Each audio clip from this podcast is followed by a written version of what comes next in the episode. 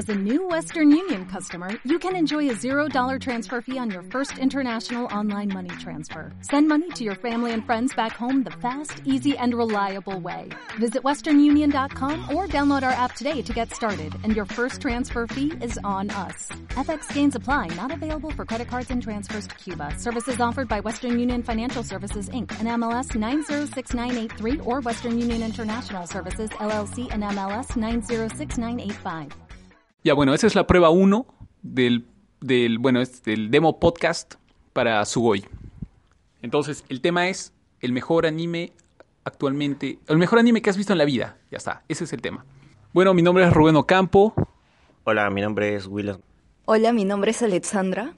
Bueno, ya, el tema es que para el podcast en esta ocasión eh, vamos a analizar cuál es el mejor anime que has visto en la vida. No, tiene, no hay restricciones en, en términos de tiempo, no hay restricciones en términos de, de género y no hay restricciones de, ningún tipo. Bueno, no sé, no sé, Williams, ¿cuál es el mejor anime que, que se te ocurre así rápidamente? Bueno, creo que el anime que más, más me ha tocado es este Shinseki Evangelion, cuando lo encontré en 1999, me parece, en cintas de VHS. Cerca a casa alquilaban cintas de VHS, así es que yo iba normalmente los fines de semana y un día revisando el catálogo encontré la imagen de Kaworu ahí, este, bien, bien grande, bien, bien, eh, iba a decir sexy, pero pero bueno, este, estaba Kaworu muy atrayente. Puedes decir, normal. Este- Pucha, lo no nos, va- no nos vamos a censurar a nosotros mismos, pues, ¿no? Ya bueno, estaba ahí y este y lo recordé porque yo había visto un programa de, de Sugoi TV en donde se promocionaban las eh, las funciones y uno en una de esas promociones salía pues un episodio de Evangelion ah, y dije ah esta serie que, que apareció acá y me llamó la atención así que eh, alquilé el primer eh, cassette que tenía tres, tres episodios y estaba doblado al español de España o sea en ese tiempo te conformabas porque obviamente Ah, el clásico, el clásico. claro te-. Ese doblaje horrible, en que el Atefield lo, le doblan como si fuera campo, campo, antitanque.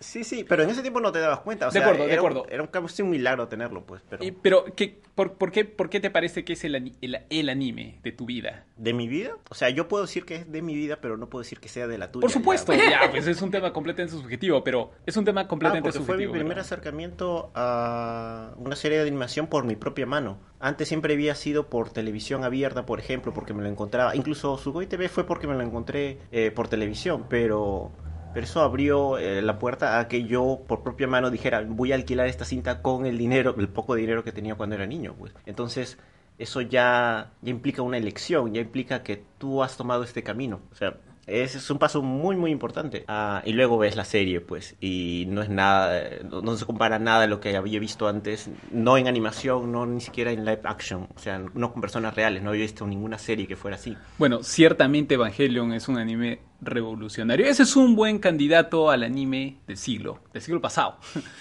Y Claro, ahora, la pregunta es cuál es el anime de este nuevo siglo. bueno, puedes responderla en este mismo instante. Uy, no, no, no. A ver, eh, ¿cuál es mi anime favorito, no? Era más o menos el, o el anime que más me ha marcado. Pucha, yo tengo distintas clasificaciones por el nivel de animación, por el nivel de historia, eh, por una mezcla de ambos también. En tema de animación, el que más me fascina, Gurren Lagann. Siguiendo esta línea, Gurren Lagann, Kill la Kill, Flip Flappers. De ahí, eh, por tema de historia, sería Samurai X, que es el primer anime que, que me fascinó a los 8 años. Más tarde vi Evangelion y me encantó. Creo que esos serían los animes que más...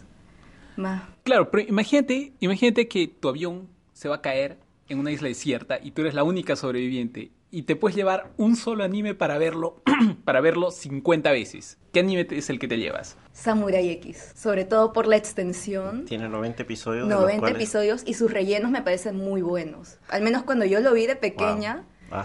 Después me enteré que tenía como dos temporadas de relleno y estaban muy bien tratadas, el tema histórico, cómo te introducía eh, la historia de Japón, cómo los personajes todos eran muy ricos, eh, el pasado de Kenshin te fascinaba un montón, pero también los personajes femeninos, a mí siempre me encanta ver a los personajes femeninos, eran muy fuertes y luchaban po- junto con los personajes masculinos. Bueno, Kenshin parecía una chica además. Ay, sí, pero eso yo no lo pensaba. Bueno, a mí me parece este De hecho, estaba de hecho, Kenshin estaba planeado en el diseño original eh, Claro. tener rasgos De, femeninos, ¿no? de hecho, Sí, era tan se- femenino que se le basa en pusieron un, en una... un personaje que de verdad este, tenía rasgos femeninos. Sí, sí. Dato, dato de Sugoi clásico. Claro, de la Sugoi So- 6, ¿te seis, acuerdas? De efectivamente. Sai Kawamura, Sacando filo.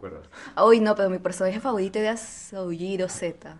Su pasado súper oscuro y un chivolo. Era chivolo, solo creo que 15, 17 años. Y era súper fuerte y le podía hacer frente a Kenshin. Y como siempre estaba Y le todo el rompió la espada. Sí, le rompió la espada. Fue una... ¿Quién sabe qué otras cosas? Oh, oh.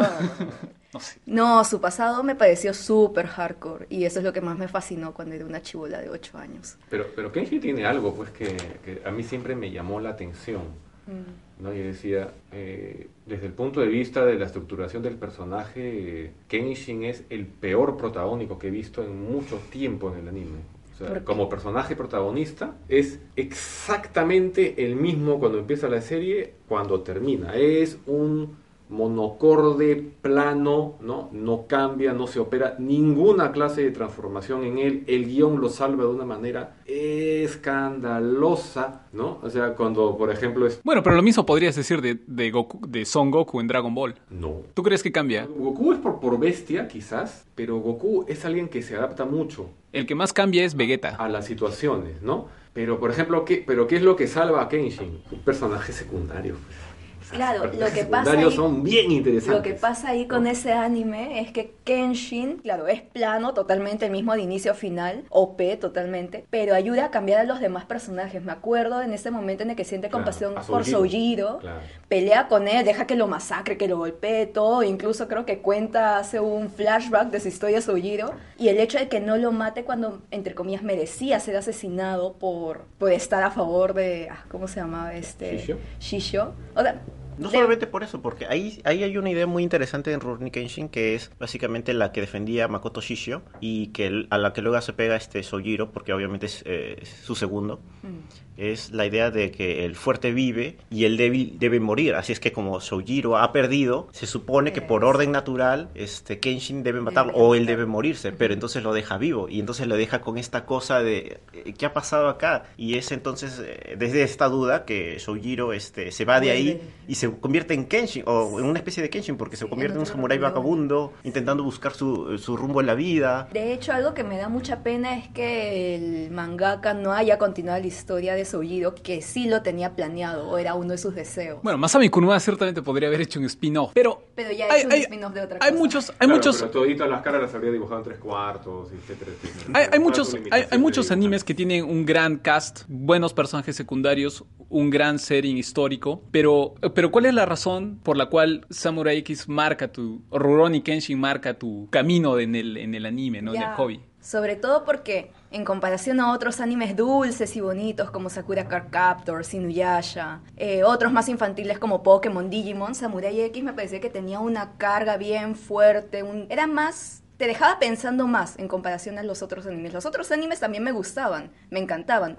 pero este yo sentía que tenía este algo especial. Para una niñita de 8 años ver este anime y cómo todos los personajes cambiaban y evolucionaban y tenían esta... Había tanta violencia en la historia también que, que te dejaba pensando. Es cierto, es una historia violenta. Y, y ciertamente para el mercado peruano fue un tema revolucionario. Sí. Fue uno de los primeros animes que, digamos, causó relativamente bastante furor entre, la- entre el público joven, ¿no? Y de hecho que eso es así, porque si no, no hubiera sido el- una de las primeras portadas de, de- de la revista originalmente. Em, Bueno, estamos hablando de que la violencia en la serie está bastante edulcorada si la comparas con las ovas. Ah, por supuesto. El huellas, del, pa- bastante. el Huellas del pasado, cuando, cuando empieza a seguir- las primeras escenas, Seiyuro Hiko le hace la marca del zorro en todo el cuerpo al, al asesino. Que como igual como, No, como o sea- Kenshiro que tú ya estás muerto y de Pero, pero más allá de, Claro. pero más allá de, más allá, más allá de la violencia y más allá de, de la animación y demás, que además tienen una muy buena calidad, e inclusive el- el- los openings y los endings en general son muy buenos. Exacto, Eso, es- son espectaculares. Creo que ha sido el primer anime que ha tenido una andanada de openings y endings muy buenos. Y de bandas famosas para esa época. Sí, Judy and Mary, creo que se llamaba el primero, Sí. Sobakazu. Sobakazu. Sí, de ahí es Espectacular. Ciel, por favor. Claro, no, pero Claro, ahora, habrá que decir que la censuraron de una manera bien... eh, claro, Cinco pues, capítulos, nomás lo pasaron y luego... Una tontería por el hecho de Sí. que, de que le encontraron este, un poco de hierba al baterista.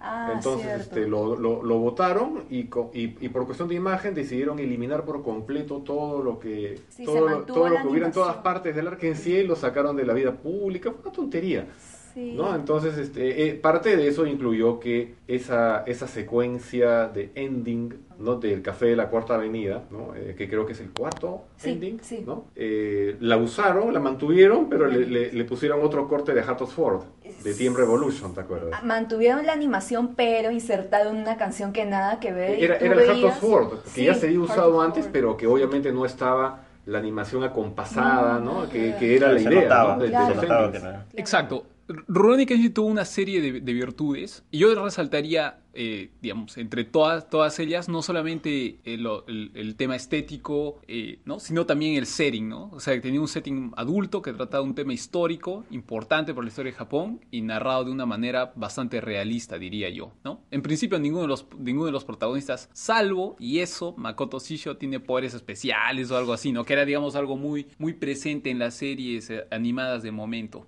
Bueno, yo supongo también que tuvieron mucho cuidado cuando hicieron la animación de quitarle por eh, muchas cosas, este, porque por ejemplo Waldo, que es un, un- fan y un gran conocedor del mundo de los cómics, eh, me, me- me había sacado una, una vez todas las referencias, todos los plagios, como él le llama, eh, que están en el manga de Kenshin, que son así levantados directamente, de- sobre todo de los X-Men. Entonces dijo, es demasiado, me dijo, si este, este cómic lo venden en Estados Unidos, los van a demandar. Ah, sí, porque el, inclusive el primer villano importante era igualito a Cyclops. Pero bueno. Más, me decían que Budo Jin era Gambito. Ah, en fin. sí, creo que era más por eso. Bueno, en ese entonces... Entonces lo- mucho de eso. el bueno, en ese entonces, siendo honesto, el cómic de Jim Lee tenía, o sea, el, el X-Men era el cómic más popular del mundo y todo el mundo lo plagiaba. Bueno, ciertamente ese ha sido el, ha sido más un rant sobre Rurouni Kenshin que sobre el anime más importante porque Williams no defendió mucho a, a Evangelion, Bueno, no pero mucho- tenía, mucho te- tiempo tenía una razón. De Evangelion, si lo empezamos a hablar, yo creo que nos vamos a Es cierto. Bueno, el tema, el tema propuesto esta vez es la, eh, la situación de la piratería actual eh, del tema del manga y el anime en el Perú. Y tenemos de nuevo a Williams Chumbe y a Alexandra en nuestro, en nuestro booth. Eh, no sé, eh, de- definitivamente el tema de la piratería es un tema complicado que tiene que ver mucho con, con la situación económica del país, tiene que ver eh, un poco también con, el- con los hábitos de consumo de la población, pero ciertamente... Ah, y bueno, y el tema ha tenido una evolución súper dinámica en los últimos años relacionada con la introducción de la Internet, ¿no? Y no solamente la Internet, sino también el abaratamiento de los medios de comunicación y, digamos,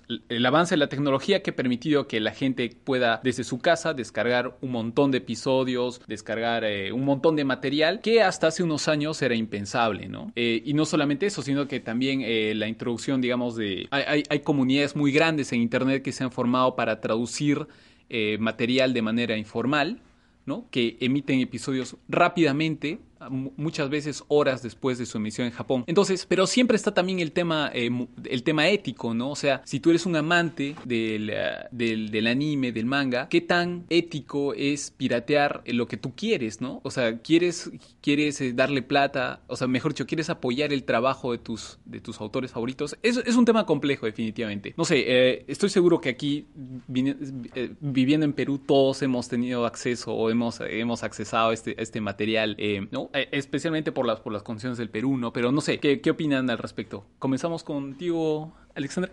Veo ahí la piratería de una forma un poco ambivalente. No estoy de acuerdo con la piratería en el sentido de que no desarrolla una industria cultural, digamos. Eh, si un editorial, digamos, quiere sacar, empezar a publicar manga acá en el Perú, se va a sentir disappointed.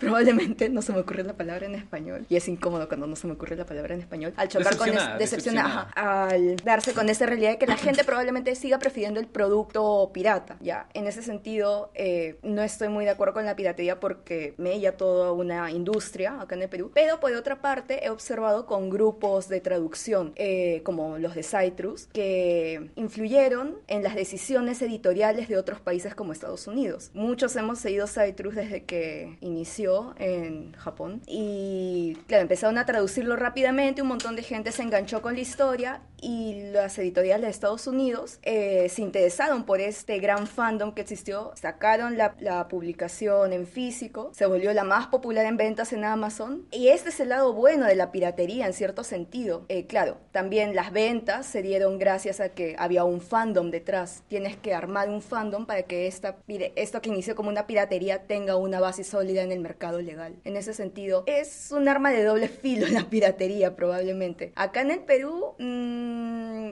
veo un poco difícil que, que, abandonemos la piratería, pero como estamos avanzando económicamente y, y, tenemos más acceso a internet y a estos medios de streaming mismo Crunchyroll que tienen mangas. Claro, ahora hay alternativas legales claro. a bajo costo que, que, le permiten a mucha gente acceder. Pero, pero también este, está el tema del idioma, ¿no? Es otra, otra barrera más que eventualmente podría ser superada. Sí, claro. ¿Y qué opina el, el explosivo William sobre Yo el no tema? soy explosivo, soy bastante tranquilo, pero uh, no, estaba pensando en, en, una otra cosa particular que, que, sucedió hace un par de semanas. Este no, no es una opinión general sobre, sobre el tema, sino en el distrito en el que vivo, eh, que no está ni, ni por asomo este, cerca a el cercado de Lima ni nada de eso, eh, encontré que había una tienda de anime. Vendían anime, eh, vendían mangas y vendían muchas cosillas eh, relacionadas al tema y me interesé, fui, les pegué una visita y les empecé a hacer varias preguntas. Eh, pensé que les iba, iba, a durar unos 10 minutos nada más y me quedé como hora y media preguntándole cosas porque me interesó esto, este, quiénes consumían, quiénes iban a la tienda a consumir, por ejemplo, y por qué consumían. Y una de las cosas que me dijeron era, o sea, uno supone cuando está metido en el mundo del anime y ya sabe que hay servicios de streaming, tanto legal como Crunchyroll o no sé, servicios de streaming en donde no pagas nada, simplemente te metes ahí y tienes que tener buen ad blocker para que no se te meta nada raro en la computadora. Este, esas opciones uno tiene, pero hay mucha gente que, que no, que no, que no, ni siquiera está en su setting mental el, el acceder a ellas, tanto sean legales o ilegales. Claro, o sea, tú dices que el hecho de que exista piratería por lo menos le permite a mucha gente meter el tema del anime o del manga dentro de su radar. Es que ellos ni siquiera se preguntan la legalidad o ilegalidad de muchos de ellos, al menos a lo, cuando les pregunté. Uh, pero siguiendo al hilo, mejor,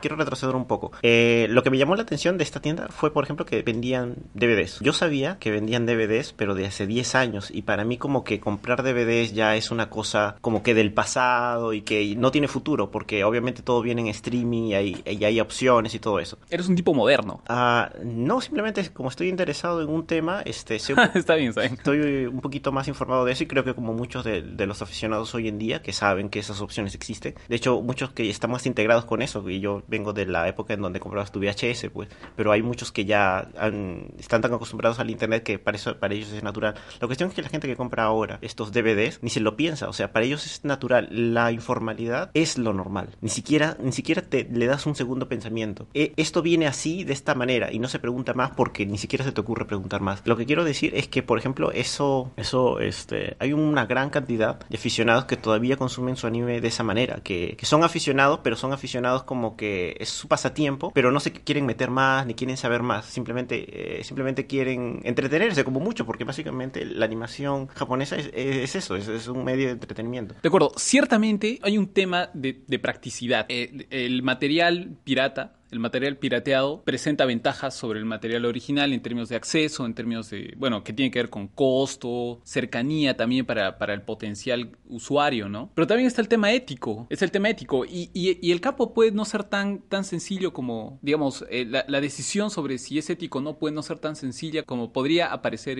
a primera vista, ¿no? Porque, claro, uno puede decir efectivamente el tema de que eh, la normalidad de la piratería este, le hace daño al generador de contenido, ¿no? Al autor. Pero uno también podría pensar que probablemente muchos de nosotros no estaríamos metidos en el tema si no fuera porque tenemos o tuvimos acceso al material pirateado, ¿no? Claro, porque yo recuerdo que este, cuando yo accedí a Evangelion, por ejemplo, en 1999 fue a través de cintas pirateadas de un distribuidor, obviamente, que había gastado su dinero allá en España para mandar a doblar este Evangelion y que las había puesto en cintas y de, que no sé, sabrá Dios cuántas cosas habrán pasado para que llegara justo al barrio de, de, en el que yo vivía. Pero también recuerdo que, por ejemplo, en esos tiempos existían grandes cadenas llamadas Blockbuster, por ejemplo, y recuerdo haber visto un catálogo así de casualidad en donde ellos... Los cementerios del plástico. Alquilaban, por por ejemplo, Evangelion, en español latino, por ejemplo. Es, y ese era un medio legal, por ejemplo, al que podías acceder al anime, porque también encontrabas en su catálogo otras cosas. Encontré Cobra, por ejemplo. Y si yo hubiera tenido un blockbuster cerca y hubiera tenido los medios como para... Y hubiera estado acostumbrado, porque desde que hemos tenido, tuvimos VHS, estuvimos acostumbrados a eso, probablemente habríamos accedido a eso. Pero también tiene que ver con qué tanto presupuesto para el entretenimiento tienes. Pues, por ejemplo, este... Cinco lucas. Ustedes, por ejemplo, eh,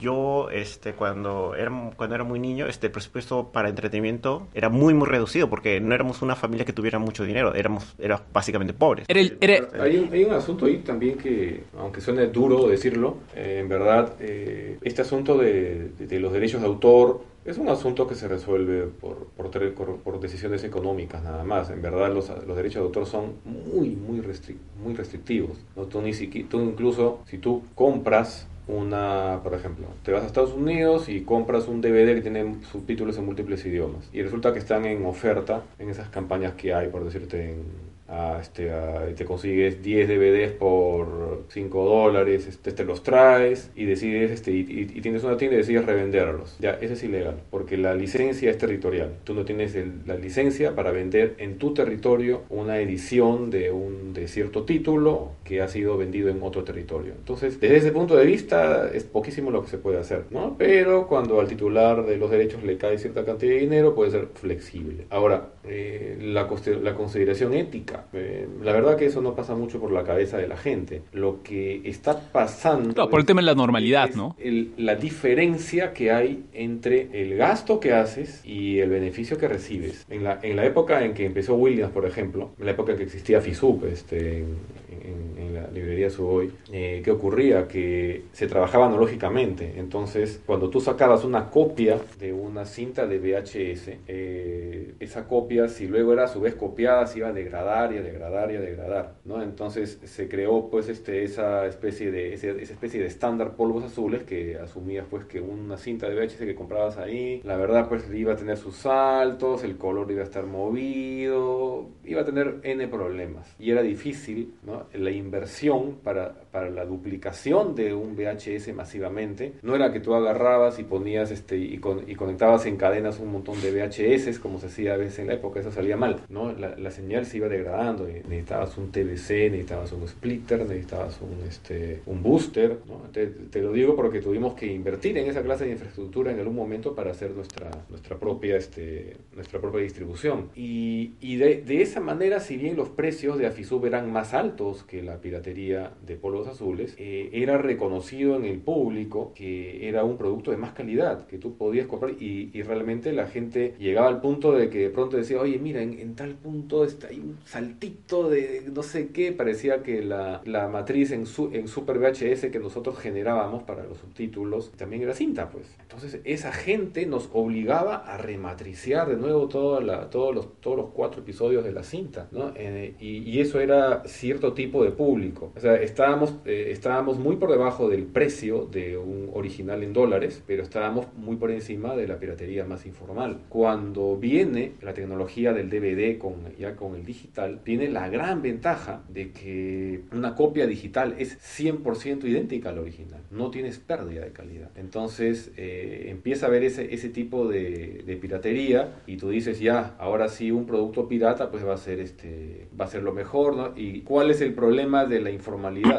Que siempre viene pues con la codicia, que quieren ponerte 13 capítulos de una serie en un DVD. Técnicamente eso es eh, llevarlo a una calidad de resolución muy por debajo de un VHS. Entonces ahí ha empezado a haber problemas. También cuando teníamos una línea barata en la librería Suboy, recuerdo que eh, poníamos no más de nueve episodios por disco. Ese era un límite. Y probablemente este asunto de la piratería va a tener que, va a tener que eh, enfrentar ese, ese talón de Aquiles de la calidad porque hoy en día te han masificado mucho los televisores de alta, de alta definición. Si hoy en día, o sea, diríamos, tú puedes poner, tú puedes de- descargar un anime y verlo en una pantalla chiquita, puedes verlo en tu celular y no te vas a dar cuenta de nada. Pero si lo pones en una de esas pantallas y vas a ver una de esas este, grabaciones polvos azules de 14 episodios por, por, DVD, por DVD, que era por Blu-ray, eh, vas a notar los límites y te va a parecer un asco. Entonces ahí va a cambiar. Aguanta, pero, pero tienes que, de acuerdo, pero eh, yo diría que inclusive el tema de la piratería ha pasado esa etapa, porque ya la piratería ha evolucionado del medio físico y ahora básicamente se concentra en el tema del streaming. O sea, eh, el, inclusive, No, no tanto, in- in- inclusive, inclusive la limitación, inclusive la, la limitación física que existía de tener que ir a comprar tu DVD ha desaparecido, ¿no? Y, y eso, y esa tendencia probablemente va a continuar a medida que la, la velocidad de la internet aumenta, se pueden pasar más datos vía streaming y los servicios se abaratan, ¿no? Entonces, eh, finalmente, el- la persona que haga regulación sobre el tema va a tener que concentrarse en servidores y no tanto en vendedores al minoreo. Yo no estoy totalmente de acuerdo con lo que dices porque yo también me sorprendí de saber de que, por ejemplo, aún se siguen vendiendo los eh, DVDs que he mencionado, de que tienen toda una temporada completa en un solo disco. Ah, no, por, supuesto que se sigue y que haciendo. se siguen ¿no? vendiendo Esto es una transición. bien, que, que, que es lo increíble. No es que hayan bajado las ventas, porque yo recuerdo haber preguntado. Bueno, también depende de a- dónde exactamente. Es Claro, por ejemplo, o sea, fácil en la tienda donde tú has visto, sí, siguen vendiendo, Claro. pero Arenales, que era el centro de los DVDs por excelencia, ahora, hoy en día ya casi Claro, no hay yo- nada de Yo ahora se han Inclusive centrado polvos en- azules, ¿ah? Ahora se han Ha bajado, ha centrado en figuritas, o sea, el mercado ha cambiado y el streaming es lo, lo Es más- la regla. Claro, ahora. la gente ya no, ya no compra tanto eso, pero lo que quiero decir es que los remanentes, los que todavía existen, porque todavía existen, eh, y que yo supongo que también existen no tanto en el centro como en, por ejemplo, el, en el centro comercial Arenales, sino en las partes en donde todavía no hay tanto... eh, Internet, probablemente. Probablemente internet o probablemente presupuesto para entretenimiento o porque la gente no se interesa lo suficiente como para como para sentarse en una computadora y verlo en una computadora porque muchas veces la gente quiere verlo en su televisor y el- ellos tienen el setting mental de que si quieres verlo en el televisor lo conectas a un aparatito eh, de reproducción casera por ejemplo un DVD o por ejemplo un Blu-ray. Hace un momento el señor Antesana comentaba de que por ejemplo estos episodios eh, tres episodios que vienen en un solo DVD se van a ver mal y yo estoy de acuerdo porque a mí me interesa cuando veo la calidad que se vea estoy, me interesa eso. O sea creo que todos los que les interesa animación les interesa que se ve- vea bien pero también hay un gran sector que ya está tan, tan acostumbrado que por ejemplo esos DVDs que mencioné de esta tienda se los compra gente que seguramente tiene en sus casas este televisores de 720p o de 1080p por ejemplo. A ellos no les a ellos no les importa o sea porque uno no ya están acostumbrados a esa calidad eh, y ellos prefieren este la cali la cantidad a la calidad. O sea si tu DVD ya te trae toda la temporada lo van a preferir. Le pregunté por ejemplo ¿por qué no vendes eh, un DVD que traiga cuatro episodios en donde la calidad va a ser mejor se va a ver mejor y me dice porque la gente no lo va a comprar si te vienen tres DVDs que te van a costar 6 soles porque el precio por un DVD era 2 soles si te va a costar toda una serie que se va a ver mejor por 6 soles que una serie donde vas a tener más en un solo disco por 2 soles la gente va a preferir de lejos el de 2 soles así se vea mal porque no les interesa tanto eso o sea Depende qué cosa es lo que quieras maximizar, ¿no? Y depende qué cosa es lo que, sobre qué cosa se focalice tu interés. Depende O sea, qué una anime, cosa- qué tipo de anime, por ejemplo. Claro. O sea, en Naruto, por mí normal comprarme un DVD de baja calidad, pero por ejemplo, Flip Flappers es hermoso verlo en 1080 Efectivamente, HD. depende, depende del tipo de Sí. consumidor que eres. Pero eso también tiene que ver con que tú consumiste primero Flip Flapper en que 720 o en 1080 seguro. Es- estas personas ya lo consumen nativamente en 480, o sea que ni siquiera se van a preguntar o se van a se van a mentalizar en esto seguramente está en alta definición y se puede ver mejor porque Claro. ya lo Pero estás perdiendo mucho la experiencia del mismo anime. O sea, ya lo han producido en una calidad hermosa en Japón y por qué no verlo. Claro, también es por mi hábito de consumo y porque tengo el privilegio de tener internet. Claro, una, una Bueno, cosa, una cosa, una cosa es que consumas permita. la historia solamente Sí. y otra cosa es que veas el anime en toda su dimensión, en su dimensión artística, de sonido, historia. Bueno, ciertamente el tema da para más, pero aquí va a tener que acabar la prueba, porque ya me están llamando por teléfono. gracias, gracias muchachos.